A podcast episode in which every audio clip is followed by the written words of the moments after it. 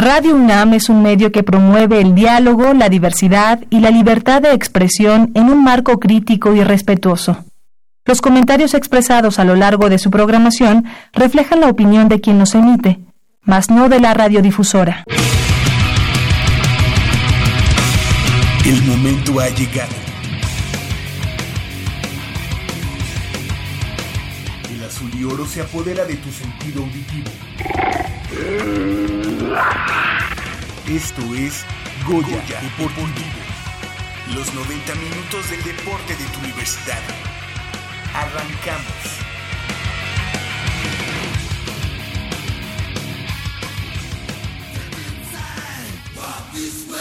You and me, babe. Hey, hey!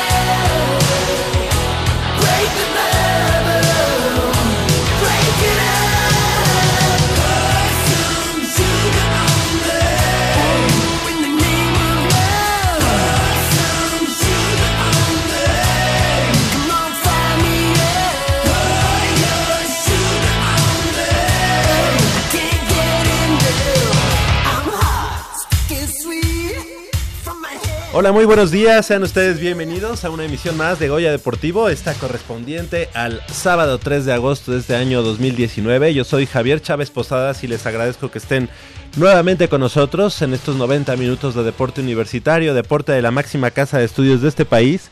Y estamos transmitiendo en vivo y en directo a través del 860 de amplitud modulada desde esta nuestra casa Radio Universidad Nacional aquí en Adolfo Prieto, número 133 en la Colonia del Valle y también nos puede seguir la huella a, a través de la magia del internet en www.radiounam.unam.mx, además de todas las plataformas digitales en las que puede eh, usted descargar y seguir cualquier, cualquier estación de radio del mundo. 5536 89 89 con cuatro líneas a su disposición, así como la sin costo 01800 505 26 88. También a través del Facebook, en facebook.com, diagonal Goya Deportivo, ahí también estamos con ustedes. Y bueno, de este me da mucho gusto eh, saludar primero a nuestro operador en la consola de los eh, controles técnicos, Crescencio Suárez. Muy buenos días, gracias por estar nuevamente con nosotros. Así como Armando Islas Valderas en la producción. Y de este lado del micrófono me da mucho gusto presentar a mi compañera y amiga Michelle Ramírez Corral. Muy buenos días, Mitch, ¿cómo estás? Muy buenos días, Javier. Muy buenos días a todo nuestro auditorio. Súper contenta, como cada sábado, de estar aquí con ustedes, compartiéndoles un poco de la actividad de- del deporte universitario. Tenemos un poco de atletismo, un poco de ciclismo, un poco de fútbol y todo lo que salga. Y como diría por ahí mi sobrino, uno de tantos que tengo, si no está en internet, no existe. Entonces también estamos en internet, entonces es una... Claro, Eh, eh, sí es una buena combinación, ¿verdad? Claro. Exactamente. Pues eh, ahí, ahí este, están todas las redes sociales, está el, el teléfono para que nos llamen a la vieja unsanza. Así que, eh, ¿qué te parece, Mitch? Porque ya, eh, pues, poco a poco todas las actividades se han ido eh, retomando en la máxima casa de estudios. Pasado mañana, pues ya el... este, pasado mañana ya entramos o entra la nueva generación, la generación 2020 de la Universidad Nacional. Nuevamente, pues se retoma esta vida académica al 100%, aunque hay que decirlo, en los institutos, en algunas facultades como medicina ya habían eh, reingresado.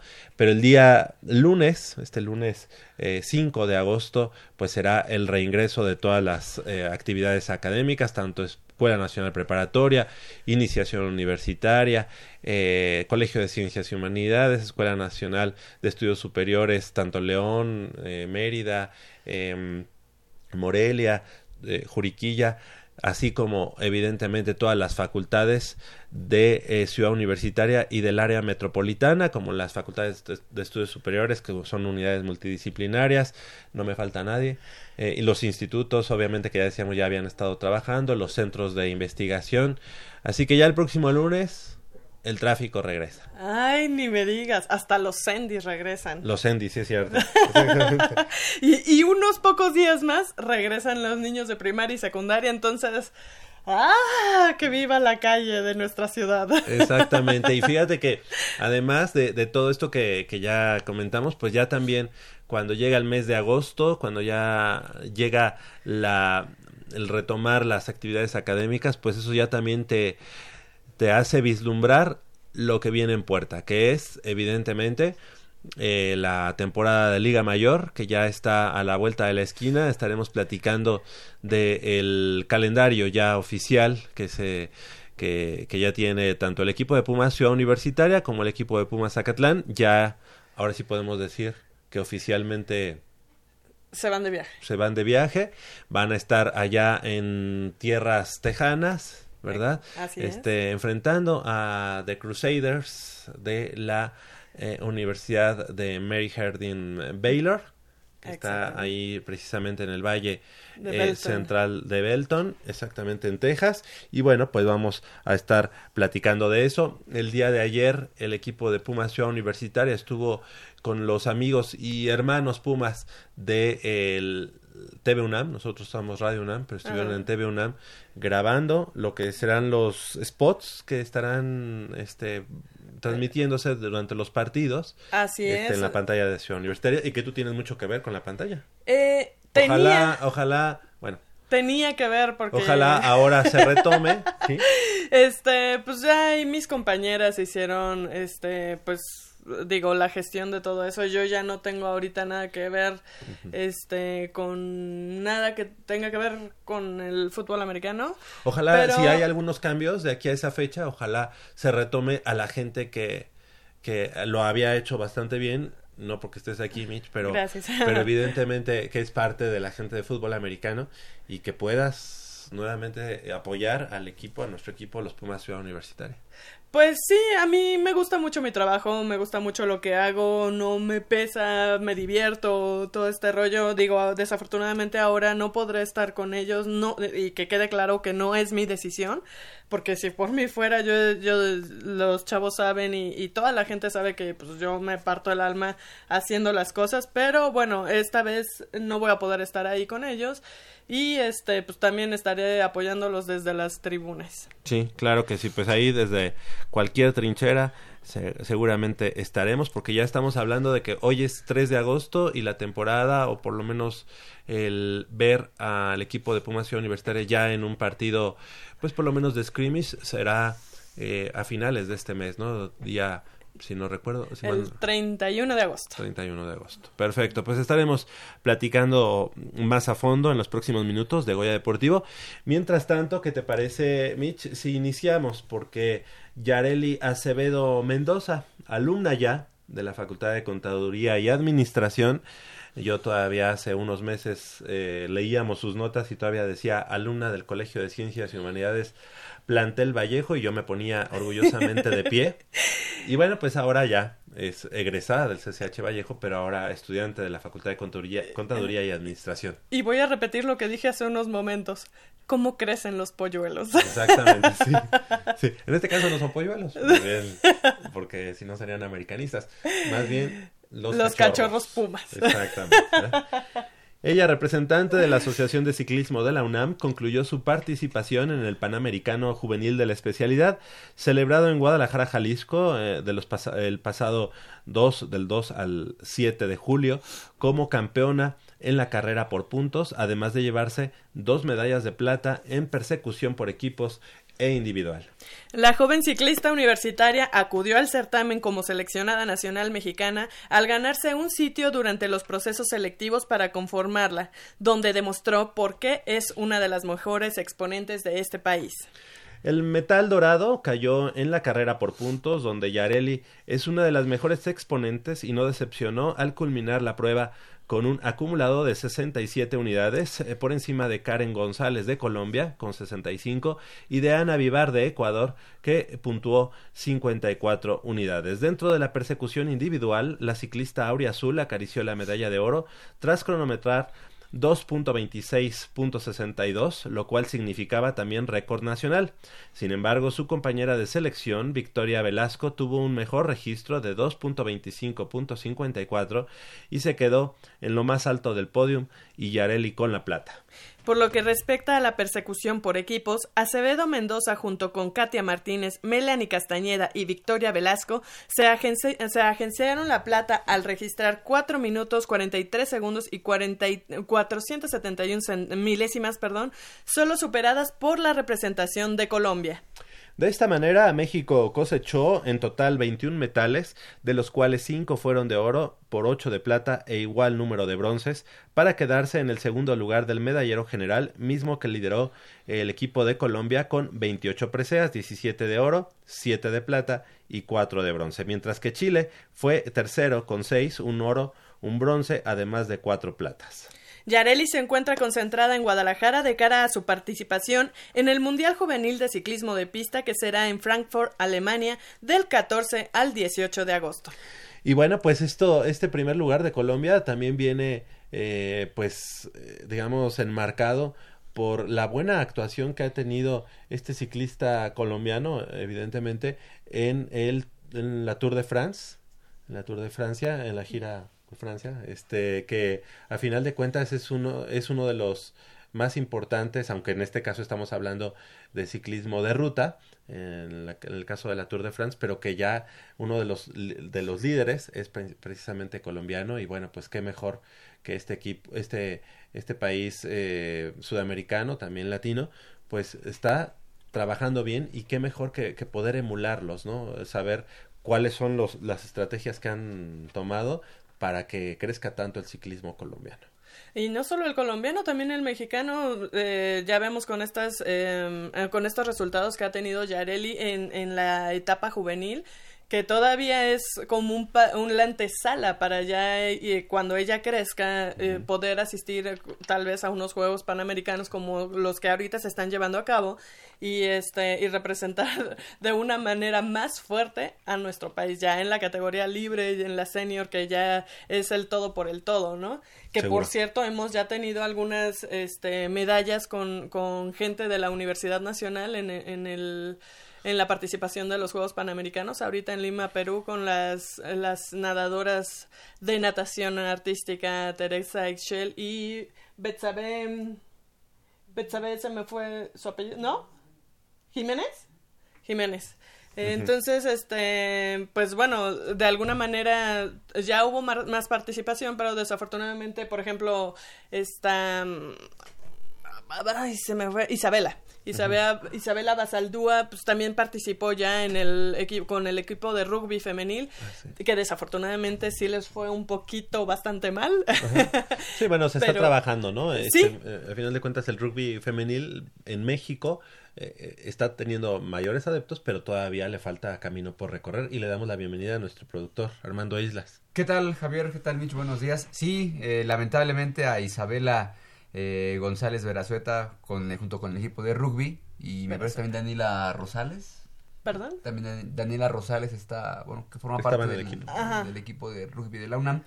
Pues no, no les fue tan bien. Enfrentaban a países que llevan años trabajando en el rugby. Argentina, Uruguay. Argentina, Uruguay. Jamaica, el- el- Jamaica las derrotó Jamaica. y me sorprendió porque Eh, las dejaron en cero. El mismo Brasil, pues digo, son equipos que llevan, decíamos, años trabajando y bueno, eh, México eh, apenas está eh, potencializando este deporte. Ya en, esperemos que en próximos años, pues da la diferencia se haya Bueno, y que además. Jamaica, al ser una, o que tuvo históricamente, fue una colonia británica, evidentemente el rugby es uno de los deportes más, más practicados. Exactamente. Y del caso de Teresa, que ya decía Mitch atinadamente, eh, pues medalla de plata en la prueba por equipos. Por equipos. Y ajá. lamentablemente, en su caso, eh, no, bueno, en, para poder calificar a los Juegos Olímpicos de Tokio, directamente vía Panamericanos, debía ganar la medalla de oro, no lo consiguió, pero eso no significa que no tenga la oportunidad de volver a intentar clasificar el equipo mexicano, tendrá que ser vía ¿De, de- repechaje de qué olímpico. estamos hablando? Natación De- artística, Ah, de- Ajá, por equipos. por equipos. Ah. También eh, Y es raro, tuvimos... ¿no? Porque siempre el anteriormente llamado nado sincronizado Ajá. siempre se, se calificaba por medio de los panamericanos. Exactamente. Bueno, digo ahí este, pues, ya cuestiones de la Federación Internacional de Natación. Pero bueno, eh, tendrá una oportunidad eh, para calificar vía em, preolímpico, el equipo de nado sincronizado, eh, ahí con, con Teresa con Teresa Alonso. Y en el caso de Betsabe, que ahí este Betsabe Jiménez, que nos llamó la atención. Es nuestro descubrimiento de la eh, semana. Sí, sí, sí y no. Sí, porque eh, ella en redes sociales, ahí nosotros que no tenemos nada que hacer, buscando información, porque no nos dejan ir a los eventos. Este, estuvimos ahí buscando y encontramos que Betsabe Jiménez ah, y puso un post donde está con el su título de licenciada en psicología por la UNAM y canta el, bueno, entona el Goya y hashtags innumerables. Es la chica que hace el dueto ahora, hoy en día, en vez de Karen Machach, con Nuria Ah, Do- Diosdado. Que ellas sí que ellos sí clasificaron a los Ah, Juegos ajá. Olímpicos en, en dueto. Ah. En el dueto. ajá. Entonces pues, ahí este pues nos dimos cuenta, nos percatamos de ello y nos pusimos a investigar. ¿No sería incorporada? Eh, eh, es a lo que voy. Ah. Precisamente es ella, porque ella estudia en la Universidad Latina. Ajá. Y entonces, pues nuestra compañera Nayansi Lara, que tiene ahí un contacto muy cercano con el equipo de nado sincronizado de México, este, pues ya se puso a investigar y ayer me dijo, no, no es que estudie en la UNAM, estudia en la, en la Universidad La Latina. UNILA. Y obviamente, pues como es incorporada, Claro. pues bueno, pues el, el Sí, y el título evidentemente es, es de la UNAM. es de la UNAM. Pero bueno, eh, ahí pues fue, digamos que fue nuestra como tres días. Y ya, Ya, ayer después ya entendimos nos que... quitó la ilusión de, tener, de poder cantar. Bueno, una eh, medalla. eh, digamos indirectamente. Indirectamente, Sí, es de la Sí. UNAM, ¿no? Digo, pero digo, si ella cantó y bueno, eh, por De el universidad, sí, sí, sí, pues digo, tiene los colores tatuados en la piel. Muy bien, pues ahí está, ahí está ya la aclaración. Y bueno, pues ahora de, mm, de la pista de ciclismo nos vamos a la duela, porque el equipo representativo de Kendo de la UNAM obtuvo tres medallas de oro, tres de plata y cinco de bronce en el octavo torneo de nacional de Kendo celebrado en el gimnasio de la Universidad Autónoma del Estado de Morelos.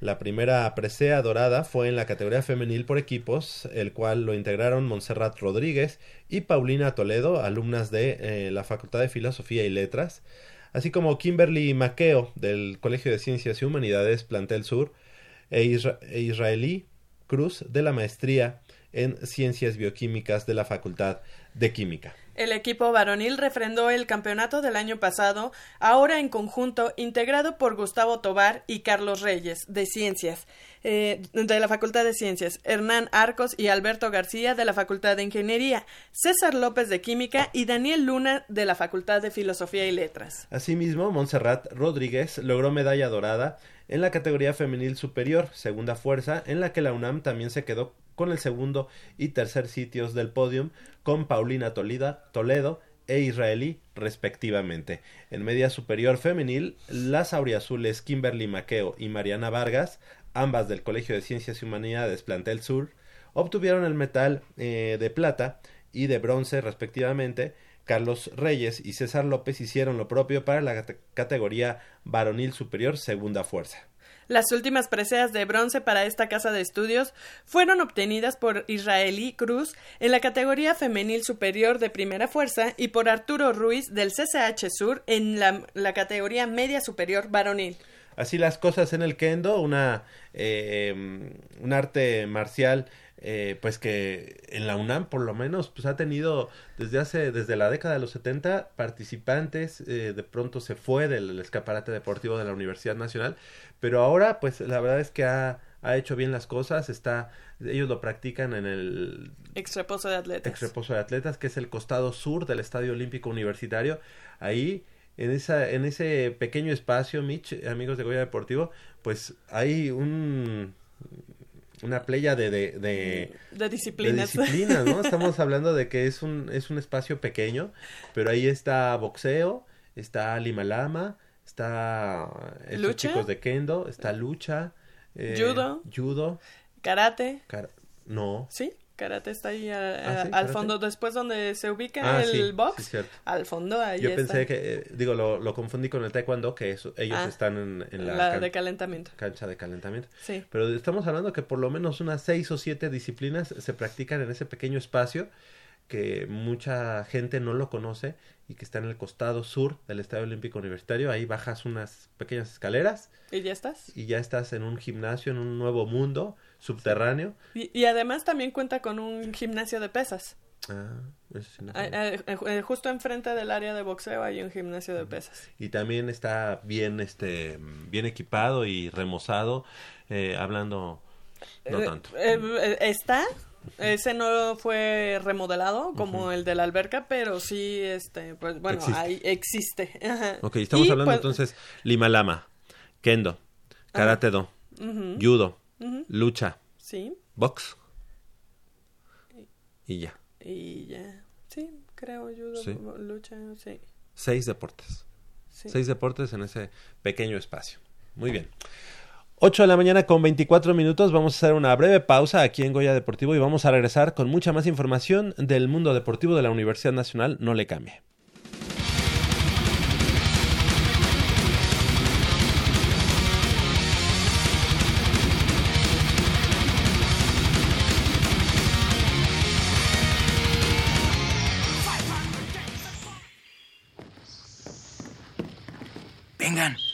Aquí. Con cuidado para no despertarla. Pero si ya son las ocho. Shh. A las tres arrancan, muchachos. Rífate, Pedrito.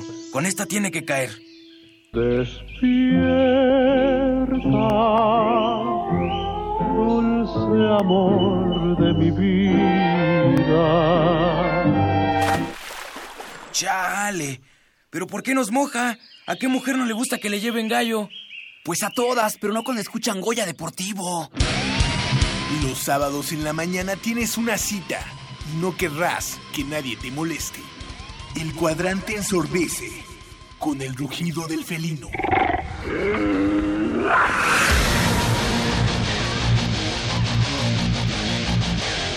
El deporte también se practica con los oídos. Goya Deportivo. Escúchanos todos los sábados de 8 a 9.30 de la mañana por el 860 de AM. Goya Deportivo, la voz del deporte universitario.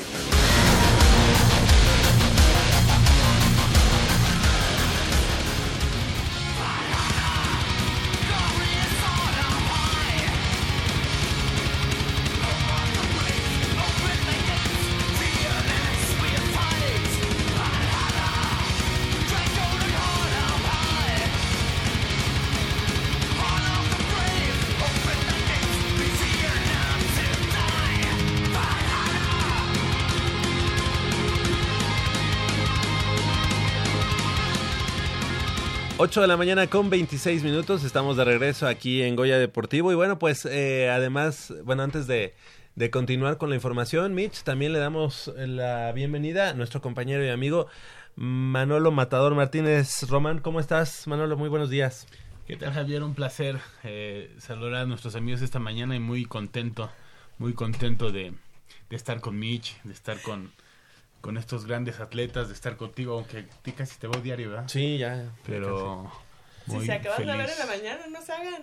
No, No, no, entre No, semana. pues que Eh, entre semana somos pareja de entrenamiento ahí.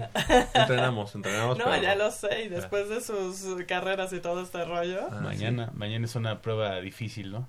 Bueno, o tú no me andes quemando al aire. ¿Por qué? Porque pues, mañana es una, una carrera que va a correr aquí eh, Manolo, No, que que, vamos, es, vamos a correr. que es de 30 kilómetros. Evidentemente, pues yo voy a acompañarlo y echarle porras, pero yo voy a ir atrás de él. Y como eh, yo creo que en el kilómetro 15, 16, ya como que empiezo a, a aplicar la madraciña. La de madrazo ya me salgo. Sí, Ah, evidentemente. pues, diles por qué. Ey, comprométete aquí con toda la banda de Goya Deportivo. No, eso ya cuando llegue el momento, lo diríamos. Ah, no lo vas ¿El a maratón? decir. ¿El maratón? Ah, bueno, ya lo dijo. Sí. Sí, bueno, es que él ya está inscrito en el maratón. Tú también, tú también ya estás inscrito. Sí, en pero bueno, maratón. yo con el, con el miedo y con el, con el respeto que se requiere. Ah, Y ahí la que va a llevar las porras soy yo. Eso. No. Juan, si a ti ya te voy a inscribir también, ¿eh? Va. Porque le mandamos un saludo a nuestro amigo eh, Pablo Macedo, Sí. quien, bueno, en su momento fue director de comunicación social de la Dirección General de Deporte Universitario y que actualmente está en Indeporte. Indeporte, en comunicación social, y bueno, pues él tuvo a bien brindarnos algunas cortesías para eh, el maratón de la Ciudad de México que se va a correr el día 20... No me acuerdo. de- de- 26 de agosto. de mañana en tres en, semanas. En 15. Ajá, Ok, en de tres mañana. semanas. Ah, entonces. 24, 25. Ah, sí, es cierto. No sé, el 24 o así. 25. Sí, pero sí. es de mañana en Sí, tres semanas. eh, creo que es 24. Yo accedí 24. nada más porque ese fin de semana creo que Pumas no juega en Ciudad Universitaria, evidentemente. Qué bueno que te comprometiste al aire que lo vas a, No, no, bueno. a correr, ¿no? A intentar. O- Oigan, No, a- acabar. a- aquí Lo nuestros invitados, uno de ellos es fondista y a Por ver eso, qué. por eso es que es que ahorita estamos hablando del nivel aficionado y Nosotros somos, nosotros somos aficionados tampoco. No, y más por lo que acabamos de platicar fuera del aire. Viene Manolo, mañana va a correr 30 kilómetros y viene ahorita casual y fresco. Después de, de- Ok, Es de mi respiración. muy bien. Les damos la bienvenida a deportistas De Adebis. de, de veras, alto rendimiento. Y bueno, es, es que Luis Mendoza, Cristian Juárez y Yael Paniagua, uno de ellos todavía no llega, que es Yael. Cristian. Cristian. Pero eh, lograron una destacada actuación dentro de la décima edición del Campeonato Norteamérica, Centroamérica y del Caribe de atletismo, categorías sub-18 y sub-23, que se efectuó en el Parque Querétaro 2000 de la ciudad de Santiago de Querétaro, tras conseguir medallas de plata y de bronce. Primero, ¿qué te parece, eh, Mitch, si nos presentas a nuestros invitados de lujo? Claro que sí, con todo gusto eh, tenemos aquí a mi- de mi lado izquierdo a Yael Paniagua, quien es corredor de 800 y 1500 metros planos, que él obtuvo la medalla de bronce en, en los pasados Juegos NACAC, que ya bien lo dijiste, Norteamérica, Norteamérica, Centroamérica y el Caribe. Bien- Bienvenido. bienvenido. Sí, muchas gracias. Un gusto estar aquí nuevamente con ustedes. Excelente. ¿Y él es estudiante? Vas a, estás en el proceso, ¿no? Está en proceso, él, él todavía está chiquito. Ok, tú todavía estabas en la secundaria, ¿no?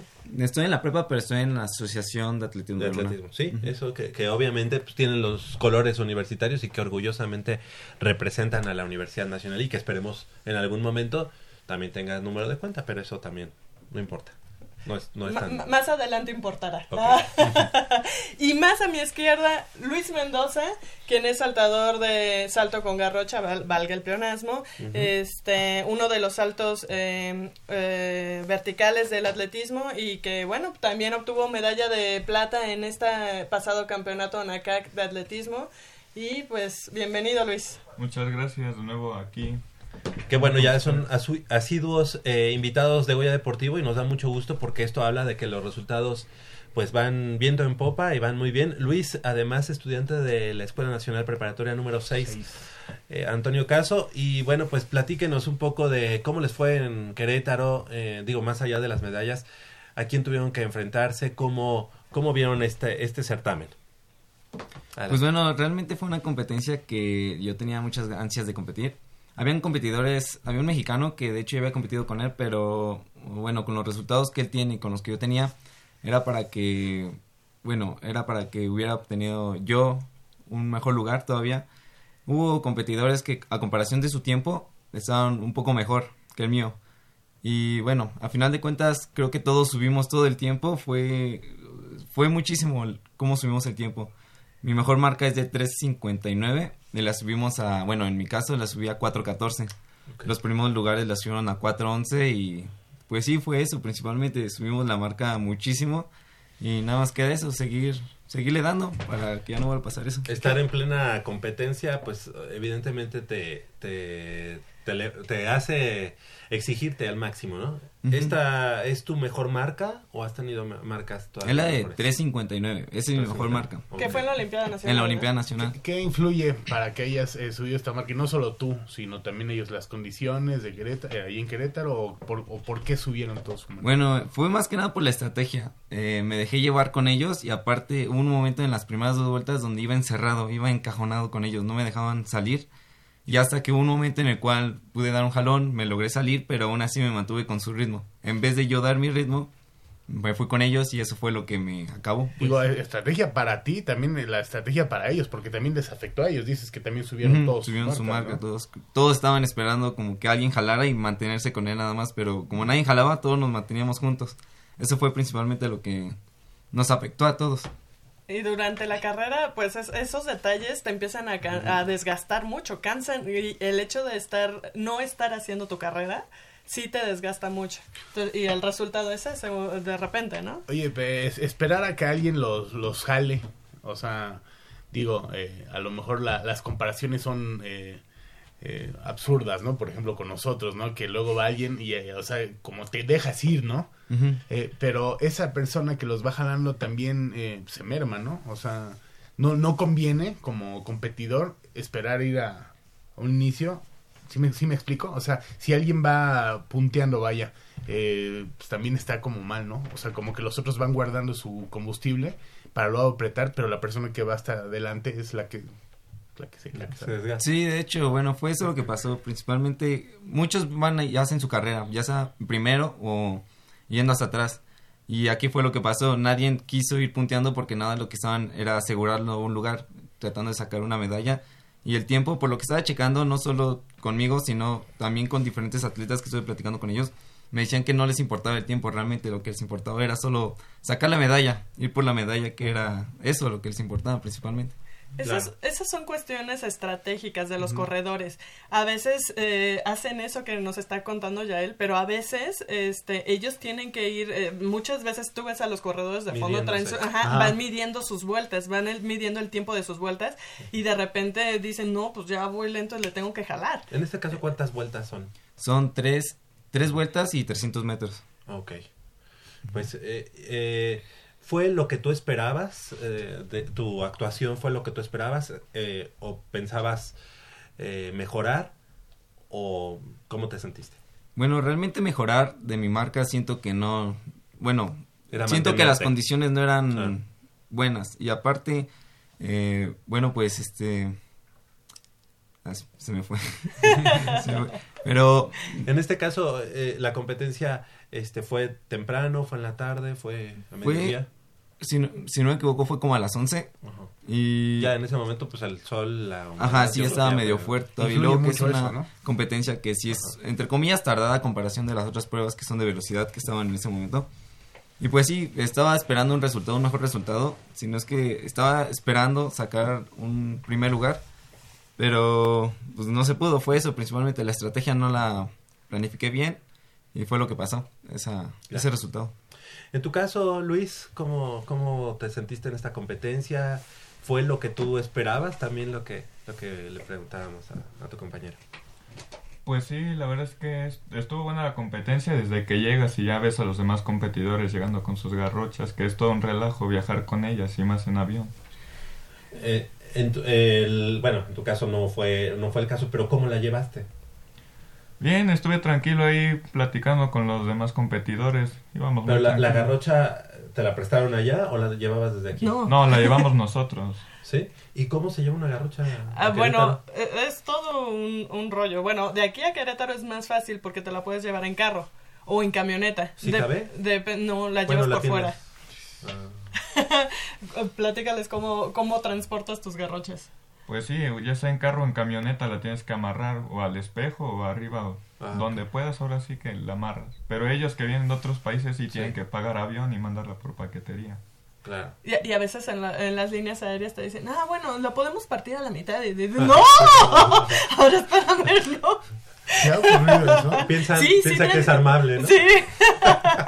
Eh, eh, por las dimensiones que tienen, ¿no? Sí. Eh, bueno, de repente ellos cuando van eh, aumentando la calidad de sus saltos, que quiere decir la, la altura de sus saltos, este, sus garrochas van siendo de más altura también. Entonces eh, ellos ocupan, pues las garrochas miden más o menos 4 o 5 metros dependiendo del saltador, ¿no? Entonces, eh, pues de esas dimensiones y a veces en los aviones no cabe. Pero si la llevas en auto, este, pues realmente la dimensión es mucho más, o sea, eh, o sea, sí sale por los dos lados, ¿no? Mucho. Eh, pues ahorita la, la que Luis usa no tanto, platícale un poco cómo le, le haces.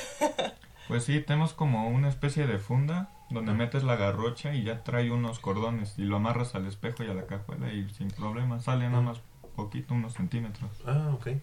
Excelente. ¿Tú cuánto mides, Luis? Yo mido 1,76, 1.76. ¿Y cuántos años tienes? 17.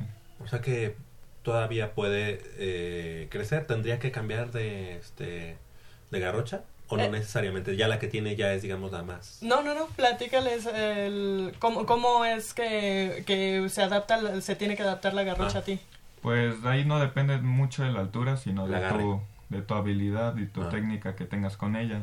Entonces mientras más vayas agarrando necesitas o más duras o más largas. Ok. En este caso, Luis, ¿cómo te sentiste en la competencia? ¿Contra quién tuviste que, que, eh, eh, competir? Pues me sentí bien, esperaba más, esperaba mejorar, pero pues di mi marca y estuvo bien. Me tocó contra otro chavo igual de México, de ahí de Querétaro, y vino uno de El Salvador también a competir. Perfecto. A él, al chavo de, de Querétaro, ya, había, ya, lo había- ya habías competido contra él. Sí, ¿Y qué tal? Eh, ¿Quedó mejor o, o quedó abajo de ti?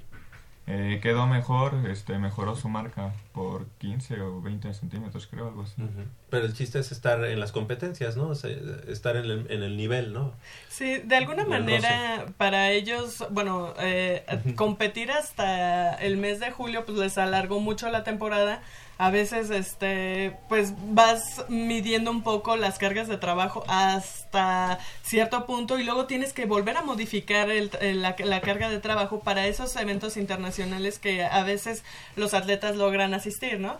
En, en, en el caso de, bueno, en, en el caso de los dos que llegaron a la- al NACAC, pues sí, este, bueno, no, no sé con, con Yael un poco, pero sí hubo que hacer una pequeña modificación para que ellos pudieran llegar a este e- evento en óptimas condiciones. Y tan es así que Luis eh, volvió a repetir su marca personal, su mejor marca personal en este evento, que bueno, él hubiera querido, me imagino que mejorarlo, bueno, ya nos lo, ya nos lo mencionó. Y, y bueno, siempre es lo que busca todo, todo atleta, ¿no? Pero bueno, ahorita no se le dio, pero no fue un mal resultado debido a que él hizo su, volvió a hacer su mejor marca. Entonces, eso te habla de que puede ya, como ya está como eh, Agendado. constante, constante en esa marca, Ajá. pues ya puede dar un poquito el salto más A a, unas distancias mayores, ¿sabes? Claro. Ahora, ¿qué viene, ¿qué viene en puerta? Digamos, ya la temporada termina, termina y vendrá una, una etapa de regeneración, de, de la pretemporada, digamos.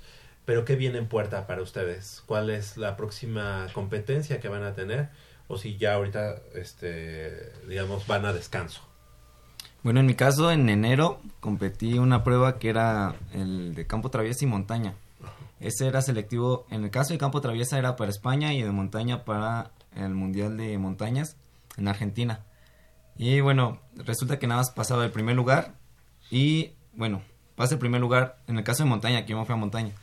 Y la prueba es en noviembre. Dicen que en noviembre todavía, bueno, es en noviembre y todavía dicen que falta un evento para ver si estamos acto, aptos en condiciones para ver. Entonces falta ese evento y todavía, bueno, en mi caso todavía tengo esa prueba que es en, pues en Argentina. Ok. ¿Y ese que es en montaña, dices? Este, ¿cuánta distancia es? Son seis kilómetros ahí.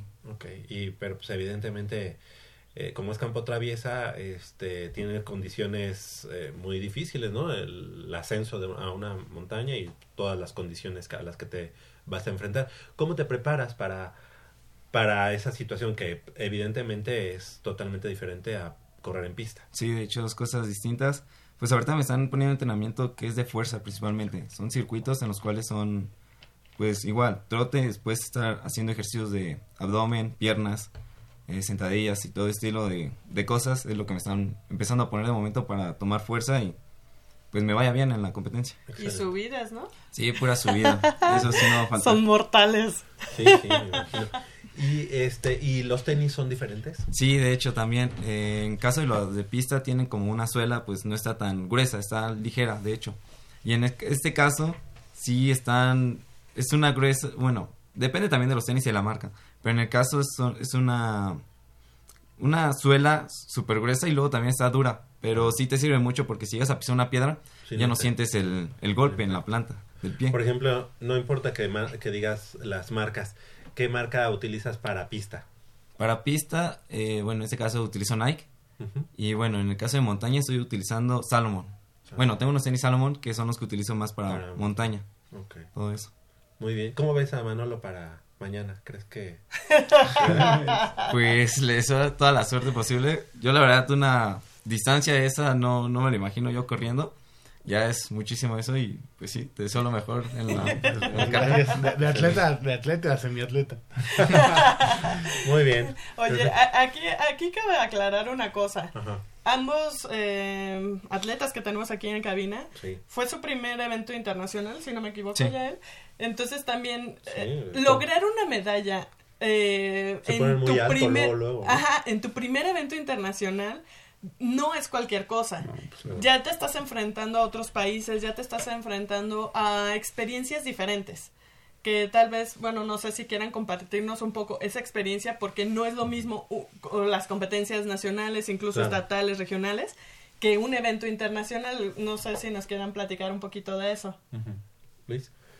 Pues sí, desde que nos citaron, nos citaron como uno o dos días antes de la competencia para pues uniformarnos y todo.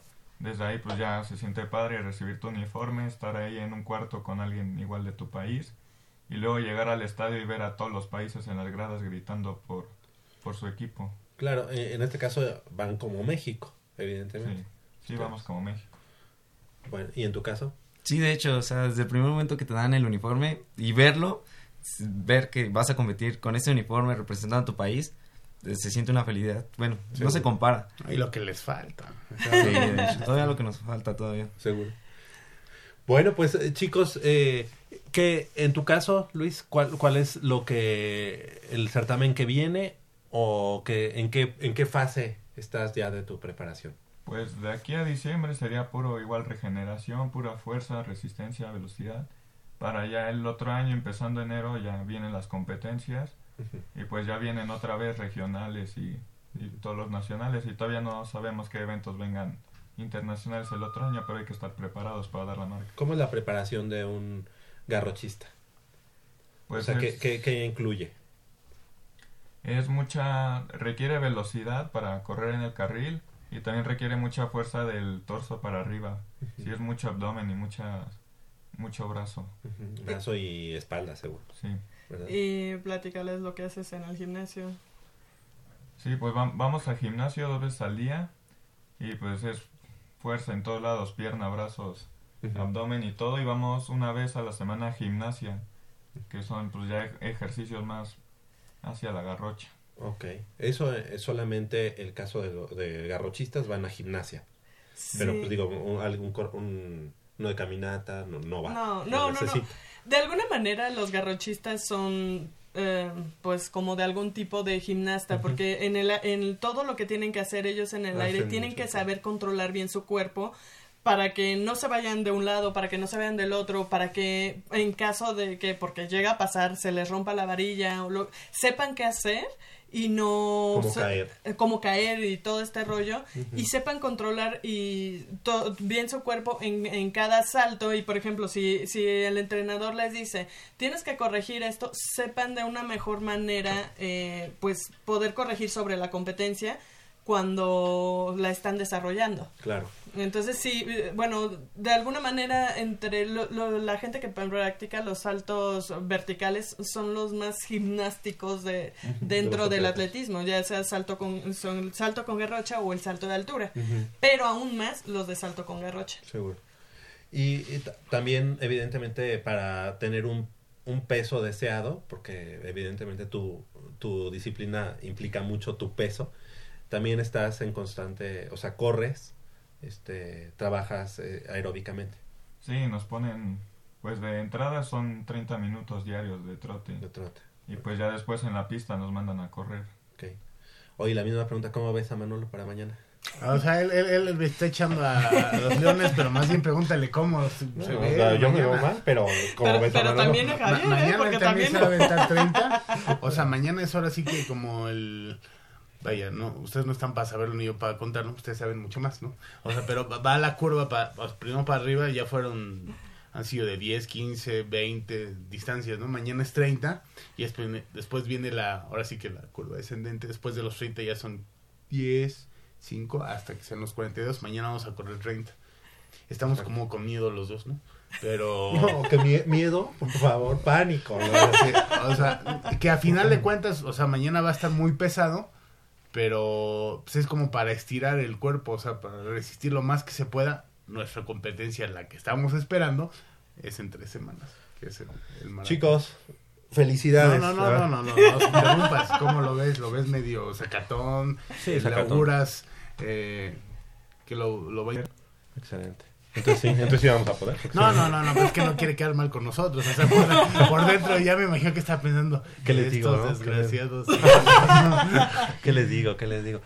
Pues muy bien, chicos, les queremos agradecer que hayan estado esta mañana con nosotros, las buenas vibras hacia nosotros que nos hayan que nos han enviado, pero no, principalmente es felicitarlos y, y desearles el mejor de los éxitos, como ya nos decían en noviembre, tanto en Argentina y en noviembre también otro va, va a ser el certamen que nos comentas o, esta parte de regeneración en- en- de aquí a ese- a esas fechas. Pero evidentemente como ya lo decía Mitch el haber participado ya en un certamen de carácter internacional y de esta manera yo creo que habla de que el trabajo que han realizado viene muy bien sustentado y que seguramente vendrán cosas mejores para el 2020 y lo que queda de 2019 Felicidades y bueno, pues los seguimos aquí esperando en Goya Deportivo para que nos vengan a platicar de sus logros en el atletismo. ¿Les parece? Más hazañas, más hazañas. Exactamente. Sí, muchas gracias. La verdad, agradezco nuevamente por haberme invitado ya dos veces y me siento muy contento de esto. Gracias. ¿Quieres Gracias. mandar saludos a alguien rápido? Aprovecha que Algún tenemos... profesor que amarlo, Eh, porque... principalmente a mi profe, a mi profe Martín y también a mi familia, a mi mamá, a mi hermana y a mi papá que está aquí esperando y también a mi hermano. A un Ah, de la escuela, alguien que te caiga mal, que quieras quemarlo ahorita. Para que... No, no, creo que No, ahorita vamos voy a evitar eso. No, no, no, lo guardo para que junte más y ya después te gane el precio. En tu caso, Luis. Pues igual un placer estar aquí, igual por segunda ocasión. Espero que nos sigamos viendo en futuras ocasiones. Seguro.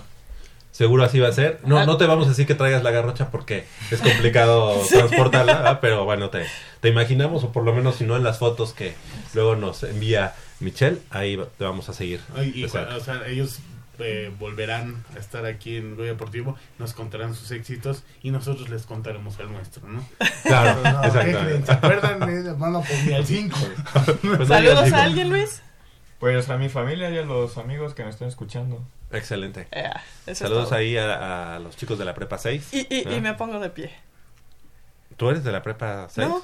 ¿Tú eres de la prepa 5? Porque soy parte de la familia. Ah, porque de la prepa. Pero viste que no se quiso comprometer y no dijo a quién de su familia. Ah, Dijo, a la no, pues familia. a todos. eh, Ya, él, él sabe que lo queremos y... No dijo Y es a la tía. Mitch, no dijo. Perfecto.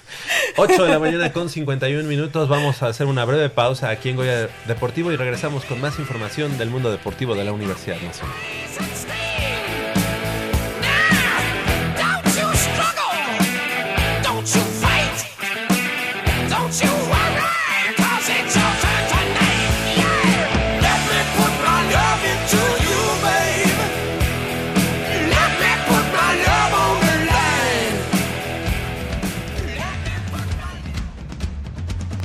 Deporte vive en nuestra máxima casa de estudios. Más de 40 disciplinas diferentes, cientos de deportistas, una sola voz. Goya Deportivo. Cada sábado el felino se apodera del cuadrante. 90 minutos del deporte de tu universidad. Escúchanos todos los sábados de 8 a 9.30 de la mañana por el 860 de AM. Goya Deportivo. La voz del deporte universitario.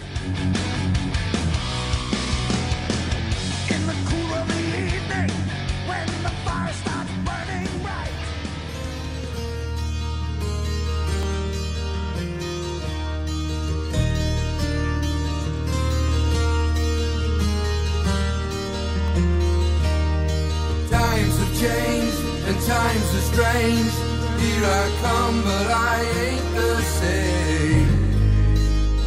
Mama, I'm coming home. Time's gone by, it seems to be. You could have been a better friend to me.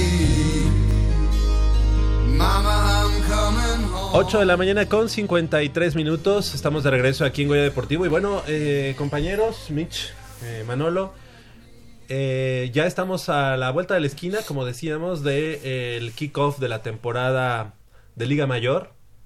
Y bueno, pues ya, ya se, ya se, mm, em, se confirmó que el equipo de los Pumas Ciudad Universitaria estarán allá en, la, en el valle de Belton.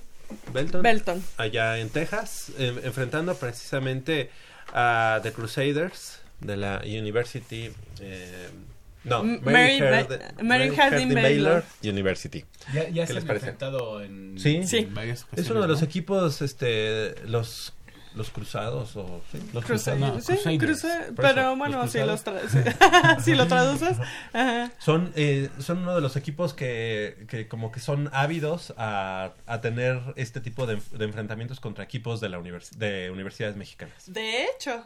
Eh, esta temporada, una semana antes, eh, van a tener un enfrentamiento con el Tecnológico de Monterrey y contra los Tigres de la Autónoma de Nuevo León. Ah. Eh, que justo en la semana que ustedes se van a ir a correr la carrera, digo, el maratón. Ah, no, vamos, ¿verdad? Sí, vamos. El maratón. Este, ¿Ya no vas a correr? eh, es- Pues sí, sí, pues pues ya estás ya, estoy aquí. ¡Eso! no, es que voy a llegar como siete horas después. Ah, no Pero, importa. este, eh, justo esta semana, ellos, estos dos equipos mexicanos van a tener enfrentamientos con ellos mismos y a la siguiente semana, que es el 31 de agosto, los Pumas de la Universidad Nacional Autónoma de México van a estar enfrentando a los Cruzados, Crusades, de Crusades, que Crusaders. Crusaders, Que sería perdón. prácticamente una Ajá. semana antes, ¿no? Del, del, del kickoff. No empieza la primera Sí, semana. no, Sí. dos semanas antes. Dos semanas, dos- ajá, Dos semanas son dos semanas Eh, antes. o, del- o sea, el, el primer partido de Pumas Cebu es el, Es el- Estadio Ciudad de, Depor- de los Deportes contra, Sí, contra las Águilas Blancas. Blancas. Que Exactamente. es, que es el día 14, ¿no? ¿No es el día 14? Sí. Sí, 14 de septiembre. 14 Exactamente. Sí, vamos a ir, ahí, claro. ahí. Evidentemente ahí Todavía estaremos. no dicen la hora ni nada. Sí. Pero cabe aclarar, también los Pumas van digo. a tener otra práctica conjunta con los borregos SEM, Ah, sí. que, son los bor- borregos México, el día 24 de agosto, justo cuando los otros dos equipos estén en actividad allá en, en Estados Unidos, nosotros vamos a tener una práctica conjunta, bueno, nuestro equipo. eh, El 24 de agosto. El 24 de agosto. A las 12 del día en el estadio Roberto Tapateo Méndez contra, como decías, eh, Borregos Borregos México. México. que son los Borregos Estado de México. Ajá, Los exactamente. Borregos del ellos. SEM, digamos. Ajá. Sí, el 31 de agosto, una semana más tarde, como decíamos, a las 18 horas, allá en Belton, Texas, estarán enfrentando a los Cruzados, de Crusaders, y la temporada regular iniciará el próximo 14 de septiembre en el estadio de la Ciudad de los Deportes. Eh, todavía no hay horario, pero seguramente va a ser a las... Mediodía, yo digo. Sí. Eh, Contra o sea, Burros Blancos fue a las 10 de la mañana, ¿no? Bueno, sí es cierto, porque siempre que son como clásicos, eh, los Yo creo que más empezará a las temprano, 10 de la mañana, cierto. 14 de septiembre. Ajá. Una semana más tarde estará enfrentando ya en el Olímpico Universitario, el 21 de septiembre, a las 12 del día, a la Universidad del Valle de México, a los Linces, la UVM Lomas Verdes. Posteriormente, en la jornada número 3, el 28 de septiembre, a las 5 de la tarde, en el estadio de la Universidad Autónoma de, de Chihuahua, a las Águilas, precisamente de la Universidad de ese estado. El 5 de octubre regresarán al Olímpico de Ciudad Universitaria, enfrentando al mediodía a los Leones de la Universidad Anáhuac, México Norte.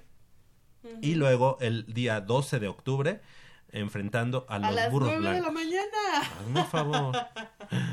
12 de octubre, 9 de la mañana. Tómala. Sí. No, es, es el día de la raza, ¿no? Sí. Híjole, 12 de octubre a las 9 de la mañana, pues nos llevamos nuestras guajolotas y nuestros Sí. este, atoles para en el Estadio Olímpico Universitario contra Burros Blancos, 9 de la mañana. Bueno, con tal de que se haga a puerta abierta, aunque lo hagan a las 7 de la mañana. Sí, ¿verdad? Pero bueno, y posteriormente el 18 de octubre a las 19 horas, será viernes, en el Estadio eh, Gaspar Más, estarán enfrentando a los auténticos Tigres. Ese va a ser un muy buen duelo. Siempre, pues, mira, la verdad es que toda la temporada es muy buena.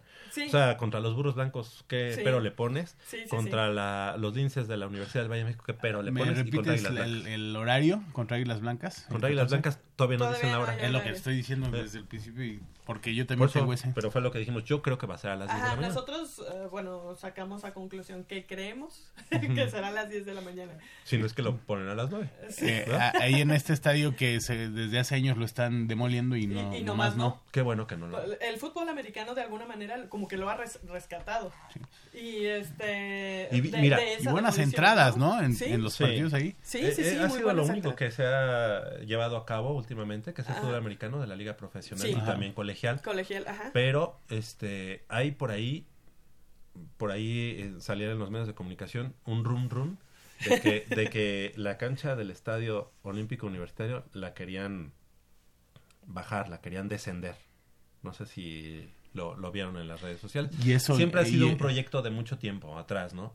Y eso a mí me, me suena a que evidentemente una, una obra de esa magnitud pues merece mucho tiempo, necesita Sí, mucho tiempo. sí, seguro. Entonces pues el estadio azul se puede convertir en el estadio azul y oro por un tiempo, si es que se hiciera. Eh, a- alrededor, o sea, ¿de cuánto tiempo se de- estamos hablando? Sí, sí, se bueno, este sería un proyecto pues, ¿qué? Mínimo- medio medio año, ¿no? Fácil, pero híjole, te, te tendrías que meter, con gente de patrimonio, este, muchas Mira, cosas lo que, co- lo que comentan es que, o sea, ya ves que decían, no se puede, no se puede hacer eso porque es patrimonio de la humanidad. Ajá. Ajá. No, no necesariamente porque la cancha como tal es, eh, digamos, no se le va a hacer un cambio a la estructura, más bien, se le va a hacer un cambio solamente a la estructura, pero no a lo que, a lo que representa, digamos. Sí, pero como son eh, instalaciones que cubren el... Bueno, digo, yo no soy el que lo estoy haciendo. Ni, No, no, no, ni- de- ni de- sé, definitivamente, ni sé exactamente.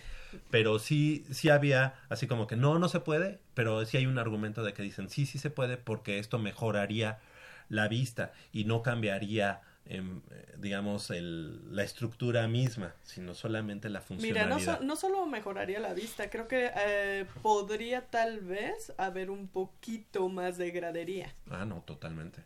Pues de hecho, gradería útil, porque hay una gra- gradería que no se está utilizando. Por- ¿no? Sí, porque Por no se puede ver. De no hecho, se pues, o sea, si estás hasta abajo no ves... No ves nada. Nada. Y, y también eso tiene que ver con lo de la- las, las bancas, lo que, lo, lo que le pusieron para las bancas, el techito Ah, sí. este. Ajá. Eh, tiene mucho que ver. Que, que evidentemente, eh, digamos, para la pista de atletismo como tal, este, por eso se había hecho así, ¿no? Como verlo como teatro, ¿no?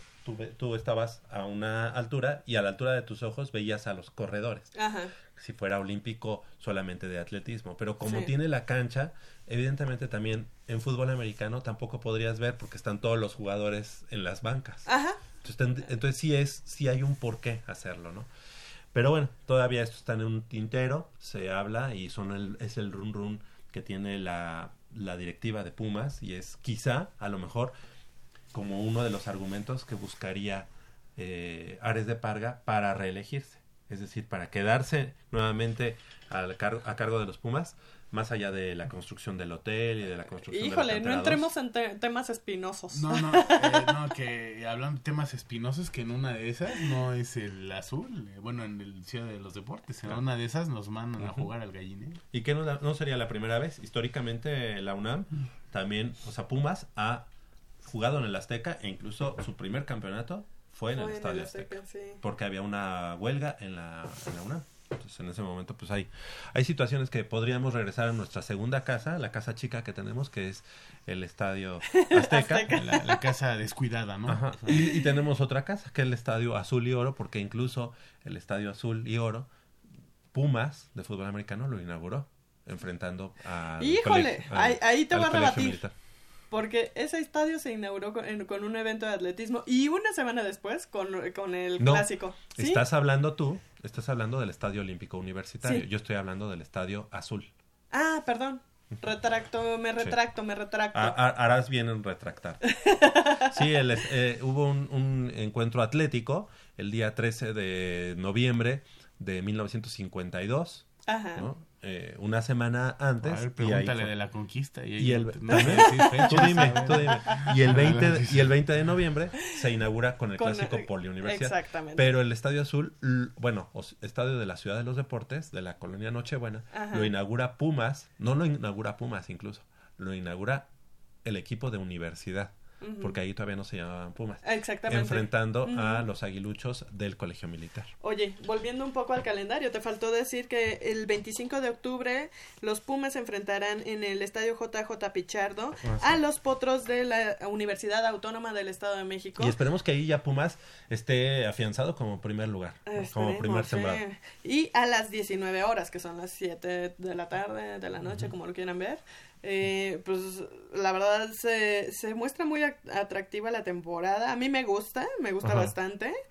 Esperemos que los Pumas den todo el por todo, que estoy segura que ese es su plan, pero que las cosas salgan para ellos de, lo- de la mejor manera posible. Por el otro lado, 30 de agosto ya eh, se, se, se dio a conocer que el equipo de Pumas Zacatlán tendrá su tradicional eh, día de prensa. Hay muchas expectativas del equipo de Pumas Zacatlán ya con este nuevo staff al que se han sumado pues entrenadores eh, de probada capacidad y que bueno pues han sido también de alguna manera un imán para los jugadores de la zona o jugadores de otros de otras latitudes que han ido a sumarse al equipo de Pumas Zacatlán. Hay muchas expectativas, como ya decíamos, y lo que me llamó la atención es que llegó un receptor eh, de origen japonés que venía, bueno, llegó directamente al campo de entrenamiento de los Pumas Zacatlán, todavía con su maleta de viaje, porque quería enrolarse. Yo no sé si ahí tenga que ver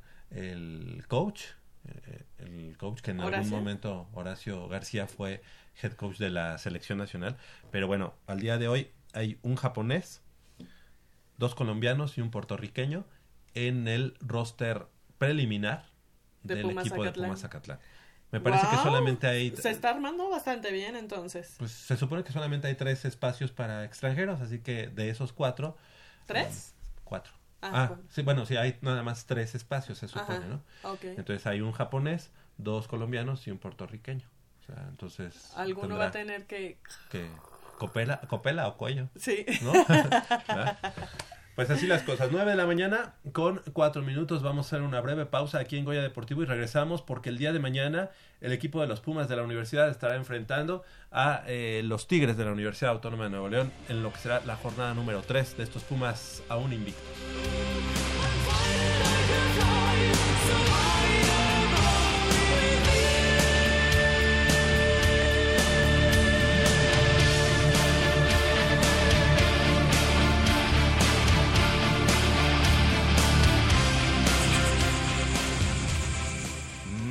Está buenísima.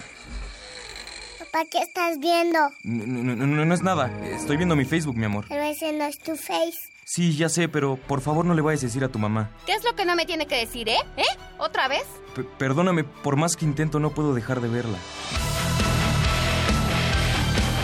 La pasión por el deporte también causa adicción. www.deportes.unam.mx Noticias, videos, convocatorias, medicina del deporte y mucho más. www.deportes.unam.mx El deporte de la UNAM también está en la web. Goya Deportivo, la voz del deporte universitario.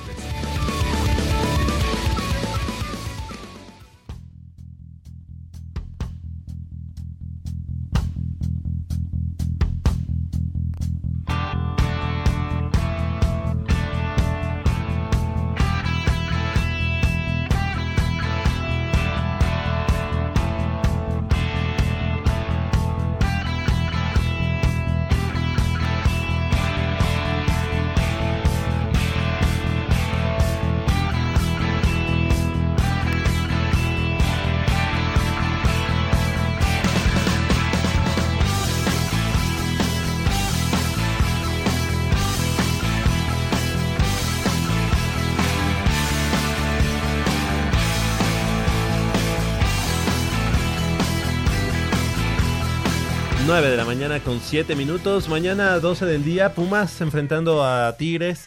Eh, Manolo, ¿cómo eh, escuchaste, no? Ya las declaraciones de algunos de los jugadores de Tigres, un poco cu- curándose en salud, ¿no? Diciendo de que era eh, ya inhumano e ilógico a- jugar en el Estadio Olímpico Universitario a las 12 del día con las inclemencias del clima y con la altura y la contaminación.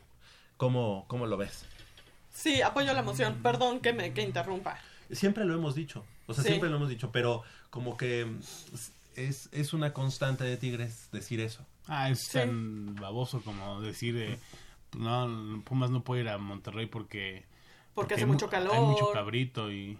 Ah. No, no, no, pero también Monterrey está contaminado. O sea, Y también hace mucho calor. y ajá, también hace mucho calor. O sea, la verdad eso no, no es un buen O sea, como que... argumento. Eh, No, exacto. son pretextos tontos, ¿no? O sea, Porque tienen toda la vida jugando o así. sea, eh, ya, o sea, las reglas, eh, las reglas del juego ya se conocen desde antes, entonces argumentar eso, pues es prácticamente decir, vamos a ir, nos van a zarandear, nos van a golear y tenemos que desde antes poner un pretexto. Es así como Se cuando vas a el- jugar fútbol y dices, eh, juego bajo protesta. ¿No? Se ponen el acaso, trapo antes de la mojada. Ándale, exactamente. Bueno, pues eh, la verdad es que Pumas viene de dos victorias importantes y también un empate en la Copa MX que la verdad, eh, si no, si bien es cierto, no fue el mejor partido de la Copa para el equipo de Pumas, pero sí se vio bien el, el conjunto, como que ya se ve una idea más, eh, eh, más fehaciente en cada uno de los partidos, como que tocan más de primera intención, Oh, eh, juegan más rápido. Digamos, hay, hay lapsos eh, que ves los juegos de Pumas por partido que juegan muy bien. Por ejemplo, ese partido contra, contra San Luis, el primer tiempo sí dejó mucho que desear. No, Uy, sí. No, no, no se les vio mucho, incluso pudo haber perdiendo por más frente a San Luis. Y en el segundo tiempo eh, pues, hubo un momento donde parecía que Pumas le estaba le estaban apedreando el rancho a- al San Luis, ¿no? Muy bien los Pumas, o sea, sí se les ve otra eh, otra cara con, con Mitchell como entrenador. Habrá que ver, eh, ahora sí que con el rodaje de los partidos, eh, ver lo que eh, en realidad quiere ¿no? este entrenador.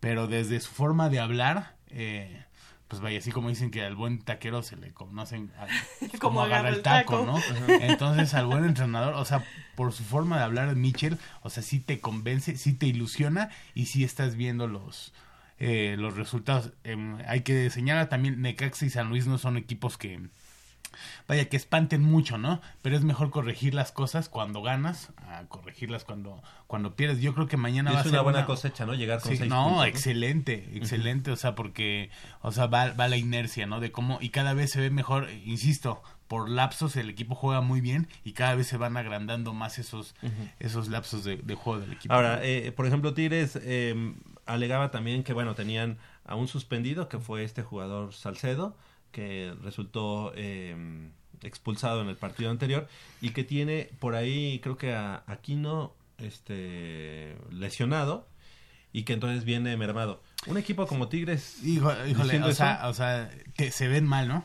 O sea, un equipo tal vez sea, si no la nómina más, más cara, de estar entre las dos o tres eh, nóminas del fútbol mexicano más cara, y Tigres no tienen para hacer dos equipos, Tigres tienen para hacer tres equipos. Ahora o sea, bien, a mí me extraña, me extraña que siendo Tigres, los poderosos Tigres, el equipo grande, No, no, empiecen a decir... no, no, no, es según un- algunos, Ah, según algunos, este, el equipo así empiecen a hacer ese tipo de comentarios. Ah. Quiere decir que el, que el plano mental no está tan, tan fuerte que Sí, digamos. y como vienen de perder contra Chivas, ¿verdad? yo creo que también... Sí, y, y eso ya es mucho, ¿no?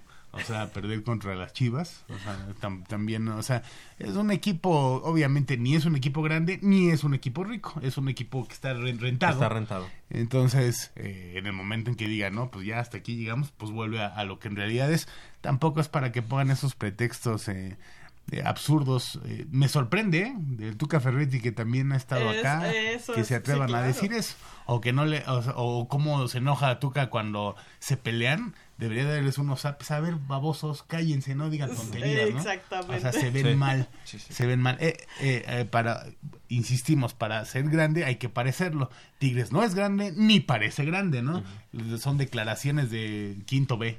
Oye, Ajá. ¿y qué te pareció que la, la semana pasada este partido de Pumas contra Necaxa fue transmitido, no sé por qué en esa ocasión, transmitido por, por ESPN, pero que además uno de los narradores hubiera sido este señor Álvaro Morales, que a todas luces y en todos momentos siempre eh, deja patente eh, Su antipatía contra Pumas. Bueno, es que también, o sea, me sorprende también luego en, en ESPN que hay gente que uno que uno admira, ¿no? Hay gente también que sabe mucho de fútbol. Este señor es un payaso, ¿no? O sea, él, él no tiene de credibilidad, no tiene nada. Él es como lo contratan así como para ponerle sabor al caldo, para que haga polémica. De fútbol es un ignorante, no sabe nada. Aparte es un cambio equipo, ¿no? Hoy le va uno, mañana le va otro. Entonces, eh, o sea, también es darle mucha mucho juego a un payaso. ¿no? Sí, pero eh, a mí me llama la atención que... Regu- regularmente, cuando quieres darte a, a- a conocer, cuando quieres que te sigan, regularmente tienes que pegarle pues, al, a- más Al grande, payaso. ¿no? No, no, tienes que pegarle al, grande, ¿no? A alguien para que voltee. Ah. ¡Ay, cabrón! Le está, ay, ca- cabrón, le está pegando a los Pumas, ¿no? Sí. Entonces, vamos a voltear a verlo, ¿no? Pobre baboso, ¿no? Sí, No y además es un personaje que él ha, ha inventado, pero lo que me llama la atención es que eh, está como muy, este, muy metido en su personaje diciendo que los ingredientes para ser grande, e incluso dice que Pumas no es grande porque no dominó una época. Pues Pumas es tan grande que en todas las épocas ha, tenido varias. dominio. ¿no? O sea, y que, y que para ser grande, bueno, uno es grande también eh, Por lo que representa. por, por lo que representa eh, no solo a nivel eh, pues a nivel ciudad a nivel tu estado no sino a nivel nacional. Pumas es un equipo de convocatoria a nivel nacional.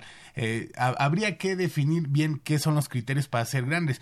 O sea, Chivas, que para mí tal vez sea el, el equipo, eh, no el mejor equipo, sino uno de los más populares de México, pues Chivas tuvo la época del campeonísimo últimamente que ha hecho, un, de una- un campeonato de vez en cuando, y esos equipos grandes, o sea, no, habría que definir, ¿no? Lo que, lo que representas Ahora, que- a nivel que- que nacional. evidentemente y los valores que hay, ¿no? Sí, pero que evidentemente esto no es un no es algo que se creó hace poquito y que y que y que no fue creado, sino que la historia lo lo ha hecho. Pues realmente en el en el en el fútbol mexicano hay cuatro equipos grandes, cuatro equipos grandes Yo- diferentes, yo- yo tre- diferentes. tre- y eh, realmente uno es cuatro el de más grande. convocatoria y solamente un gigante. Voy por los valores, por lo que representa. Pues porque como, la- o sea, le duela a quien le duela, pues como Pumas no hay dos, ¿no? O sea, ahorita está el boom, ay, que el América mandó a este jugador, a- o sea, Pumas regularmente cuando manda, manda estrellas, o sea, manda Hugo Sánchez, ¿no? Equipos que van a equipos piteros de Europa o de medio pelo de Europa. De la pues, mela- eh, MLS tampoco. Sí, no, o sea, la verdad, o, o- o van a decir que Ahora, lo que Pumas- hace Raúl Jiménez está- o está Ochoa se un- compara con un Hugo Sánchez, incluso hasta cuando Negrete, Luis Flores iban allá, yo creo que han hecho lo mismo, lo que es que ahorita ya no Sí. de los que están ahorita. Oigan, a mí lo que me encantó de- del partido de- que hubo a media semana fue Ah. el debut de Amaury García. Que dije, no inventes, 17 años metiendo gol y qué jugador. Y volvemos al tema de la cantera también, ¿no? Que, que bueno, Sí, que se está retomando, ¿no? Y, y digo, la verdad es que aquí le hemos pegado suficiente, o bueno, no suficiente, pero sí bastante a la, a la directiva en malas decisiones. Pero creo que, que también hay que decirlo porque pues también los resultados han acompañado a esta, a esta directiva en cuanto al, al- al- la cantera, ¿no? Campeones sub, sub 14, campeones sub 17, campeón de, la- de la tercera división, cap- campeón de la Liga Premier, que es la segunda división. Este, las, eh, durante esta semana también se, se, ju- se jugó la semifinal. eh, No llegaron los Pumas de la sub 13 a la gran final, pero, pero ahí están, ahí están. Yo, yo creo Y- que eh, Ah, perdón, y no fue el único. Habían dos, dos jóvenes Otros más en, el, en, el, en, la, al- en la alineación, perdón, que pos- pudieron haber sido debutados también Sí. eh, en ese juego. Bueno, ya no estuvo, tal vez los veamos la próxima semana o la Sí. que sigue, ¿no? Sí. Entonces, creo que no está mal, no está mal el- este planteamiento que de, de sacar a los chicos ya que vienen empujando fuerte de abajo. Yo creo que, vaya, no solo en Pumas, yo creo que en México se trabaja muy bien a las fuerzas básicas. O sea, la verdad es que en, en categorías infantiles, eh, pues vaya, se han tenido muy buenos resultados. Siempre en México, yo creo que es de los mejores países que trabajan en fuerzas básicas, aunque, aunque si lo ves de lejos puedes decir, no, ¿cómo crees? No, yo creo que sí. O sea, siempre hay buenos lugares en los mundiales y eso. El problema es cuando dan el salto al- a, a- a primera, ¿no? Que regularmente son pocos los equipos que en realidad se atreven a- y son gener- gen- generaciones que se pierden, ¿no? Sí. Pero, por ejemplo, eh, te insisto, eh, Chivas, eh, para todos los que le van a Chivas, Chivas también es un equipo que trabaja muy, muy bien sus fuerzas básicas. Hay varios jugadores que ahorita están en León, que estuvieron en Chivas, o sea, que ahorita a Chivas le faltan tantos jugadores y te das cuenta que tenían eh, en su cantera buenos jugadores, los, los prestaron y brillan en otros lados menos en Chivas, ¿no? Sí. Entonces, yo creo que sí se trabaja bien. Yo creo que hay que darles eh, la oportunidad de que hay que apostar por ellos. Yo no me, yo no recuerdo a, a varios jugadores de Pumas que han debutado tan jóvenes, pero pues vaya como a- arropados, ¿no? Porque tampoco es debutar por debutar, porque Sí, no, ¿sabes no, qué? no. Te mando y pues nomás lo- eh, muchas veces los mandan a la guerra y en lugar de subir su nivel, pues nomás se queman y se van para abajo, ¿no? Sí, a mí también, como Mitch dice, a mí me dio mucho gusto que este chico que está debutando de la sub-17, A Mauri García. a Mauri García, haya debutado con gol. ¿no? Sí. Y además, ¿sabes qué? Eh, me- O me sea, dio- no se hizo pequeño, al Sí. contrario. No, bastante bien. Ajá. Porque muchas veces ese tipo de jugadores que acaban de entrar se, se, se ocultan. La confianza, que no, ¿no? no tienen tanta confianza. Israel López, Joaquín Beltrán, Sí. esos que de- debutan con gol. Pues, Luis García. Luis García. No, O sea, te da mucha confianza para seguir eh, adelante. Ojalá y, Y, y, seguirles la pista. y- y vayan poco a poco. Yo, yo la verdad, soy honesto, yo no había tenido la oportunidad de verlo jugar, pero te ilusiona saber a los que sí lo han visto cómo hablan de él. Sí. O sea, dicen, ¿no? Sí, que es un buen jugador, que tiene condiciones, entonces eso, Fíjate eso que- te ilusiona. Y más porque ya hace cuántos años no hay delanteros en Pumas. A mí lo que me gustó del Mexicano, partido ¿no? del miércoles es que a diferencia de otras épocas en las que ibas a los partidos de Copa y decías, hijo, pues me voy a ir a dormir o voy a ir a platicar ahí con los cuates. Estuvo bueno. Estuvo bastante Sí. bueno. Que no era el equipo titular y que a pesar de eso se respeta un estilo de juego. Sí. O sea, no te, no te, no te duermes. que, que, que, había varios que podrían ser ya titulares, ¿no? En Sí. Pumas. Ha- habrá que ver con este paraguayo, se me fue el nombre, y, y, Tur- y Turbo.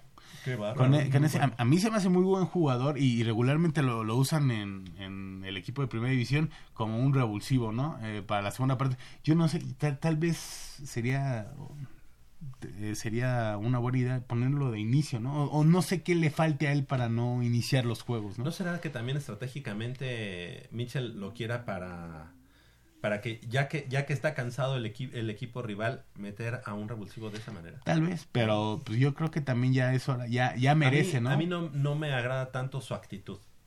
Su actitud como, como ya fuera de la cancha y, e incluso adentro es como un poco displicente, como que en ciertos momentos es cuando se ponen las pilas y saca un sprint y saca eh, la jugada de la chistera, pero siento que no es un jugador que sea este homogéneo en su en su en sus 90 minutos. pues. Sí, a muchos como que ¿no? desaparece mucho mucho tiempo. Y ver, y ver si hay alguna contratación nueva, todavía hay, todavía hay chance, ¿no? Creo que hasta finales de mes, eh, Pato, si no me equivoco. Finales todavía, de agosto, eh, sí. eh, se hablaba de un japonés, de un venezolano, eh, Eh, mira, la, la situación es que como ahorita y que puedan salir, ¿no? También todavía Sí. jugadores. han sumado minutos, han sumado puntos, Pumas, van a decir, no, ya ven cómo estamos bien, mejor ya no gastamos.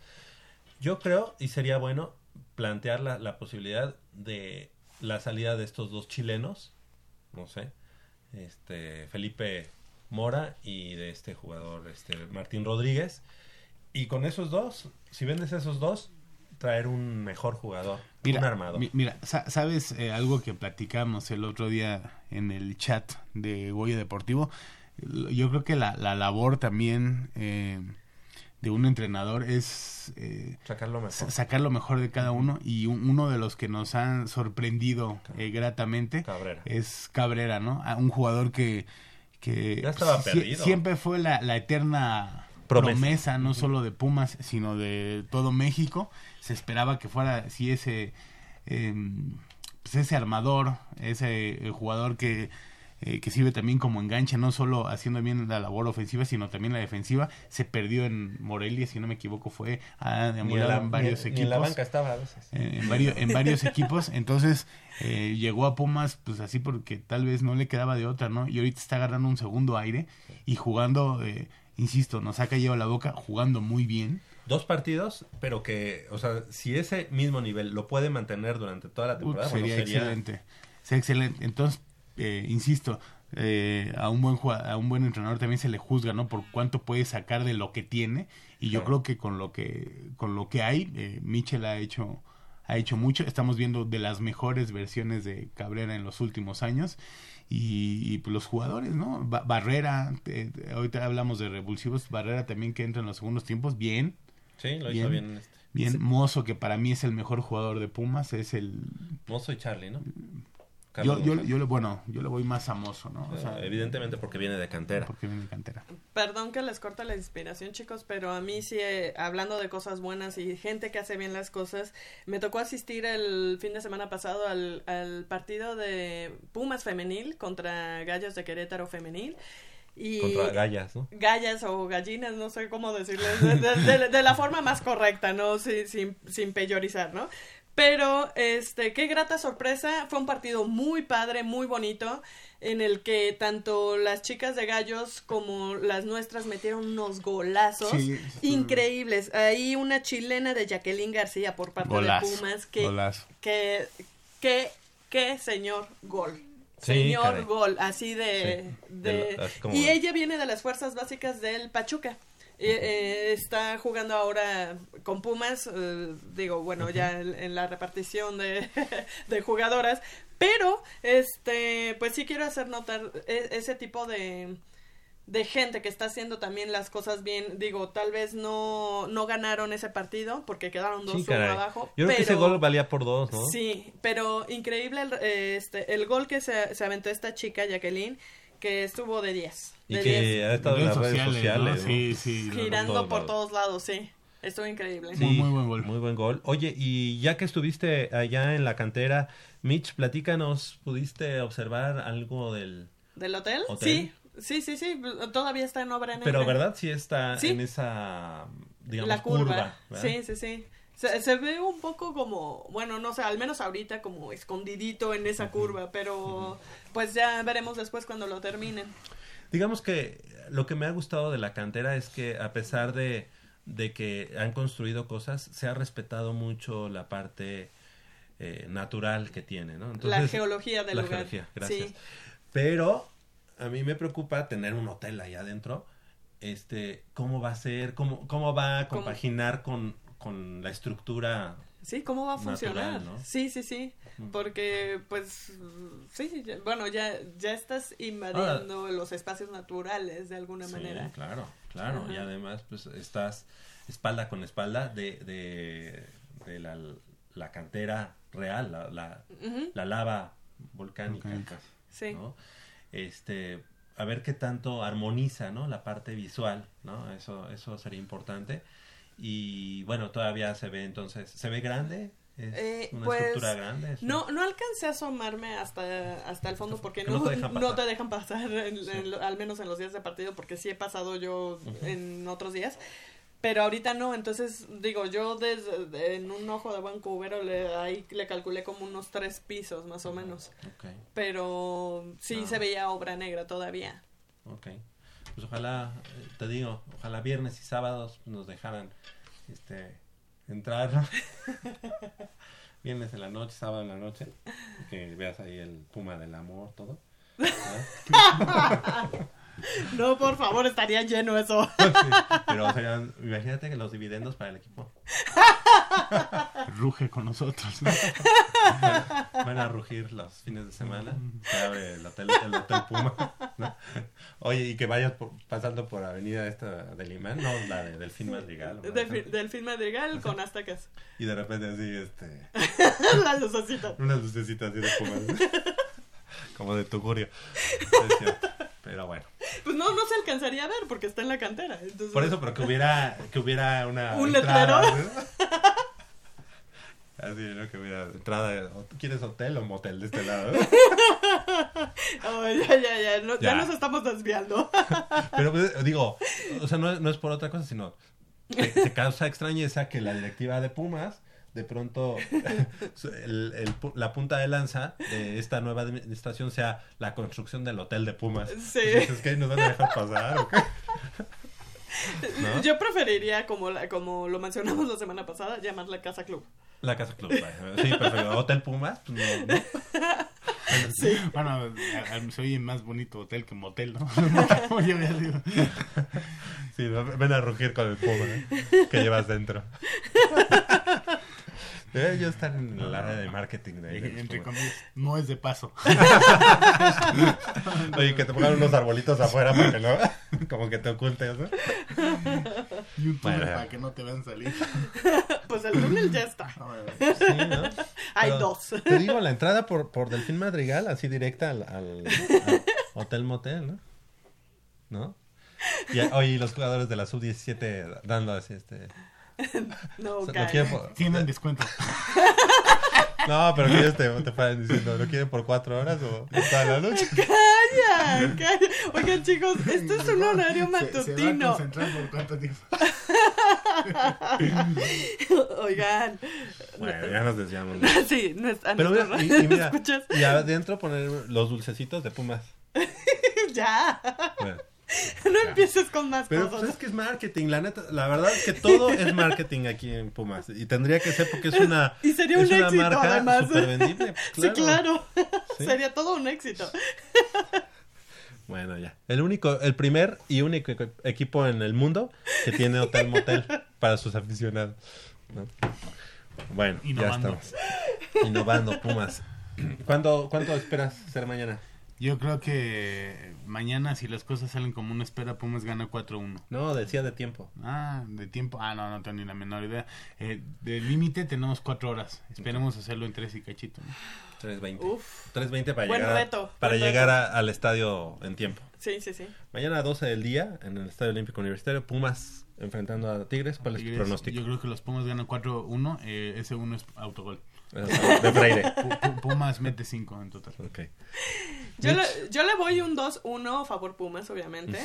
Y no quiero despedirme sin antes mencionar y dejar sobre la mesa un tema para la próxima semana, porque nuestro colega José Luis Ayala de, de fútbol americano dice, por ahora sigue latente la posibilidad de que el Pumas CU contra Águilas Blancas se juegue en el Wilfrido Macio. Y le dio Quiero like verlo. Y le dio like eh, nuestro queridísimo directivo del año, que ese sí es directivo del año, Eduardo Antonio Venegas López, que es el, el El direc- el director, director de, de deportes, deportes de- del Instituto Politécnico Nacional. Entonces, quiero dejar ese tema sobre la mesa para la próxima semana. Mira, si tienen un buen control, buena seguridad, se puede hacer. Yo- Claro que se yo puede. lo sé, Queriendo lo sé. lograr, Nos queda se muy puede. cerca. Y nos queda muy cerca del barrio. Crescencio Suárez en la operación de los controles técnicos y Armando Islas Valderas en la producción. De este lado del micrófono nos despedimos. Gracias, Mitch. Gracias, Javier. Un placer haber estado con ustedes. Nos vemos la próxima semana y les mando un beso, Puma. ¡Mua! Gracias a Manolo Matador Martínez Román. Gracias, Javier. Un abrazo a todos nuestros, a nuestros amigos de escuchas. Que tengan un fin de semana espectacular. Y la próxima semana nos ponemos a chismear. Claro que sí. Yo soy Javier Chávez Posada y les agradezco el favor de su atención, no sin antes invitarlos y recordarles que el próximo sábado en punto de las 8 de la mañana tenemos una cita aquí en Goya Deportivo con 90 minutos de deporte universitario, deporte de la máxima casa de estudios. Hasta la próxima.